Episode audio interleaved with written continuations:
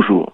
Je ne peux faire mon billet de ce jour sans aborder l'attitude scandaleuse de celui qui s'est auto-désigné comme insoumis. Je parle évidemment de Jean-Luc Mélenchon. Ce parlementaire, accompagné de son équipe, ou plutôt de sa bande, s'est mis en scène lamentablement devant des caméras qu'il avait lui-même commandées. Hurlant et menaçant, bousculant les forces de l'ordre et de justice, chargé de la perquisition dans ses locaux, il nous a dévoilé son véritable visage.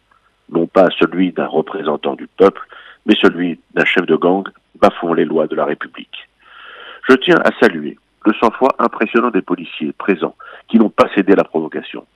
Les images nous montrant bien que Mélenchon et ses proches cherchaient à provoquer une bavure dont ils auraient su profiter.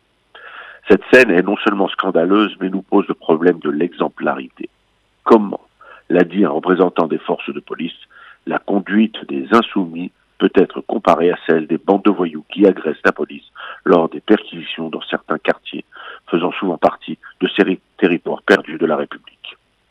Aujourd'hui, les petits voyous ont une nouvelle icône, qui s'appelle M. Mélenchon, et peuvent aussi se réclamer de l'insoumission plutôt que de la délinquance.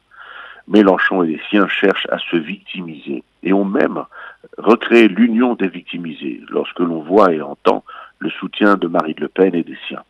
Les populistes ont fait cause commune et nos extrémistes se sont retrouvés. Chacun d'entre eux pensant par leur discours cristalliser autour de lui les mécontents et les égarés de notre pays. Les deux jouent avec le feu.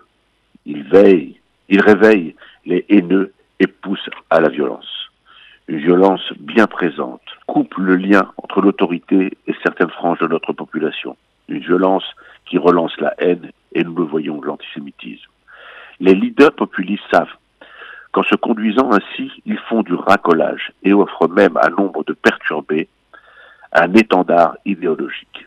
Demain, les casseurs se diront des insoumis et les antisémites continueront de se faire passer pour des défenseurs des opprimés.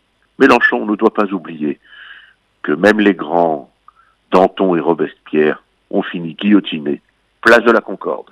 À la semaine prochaine.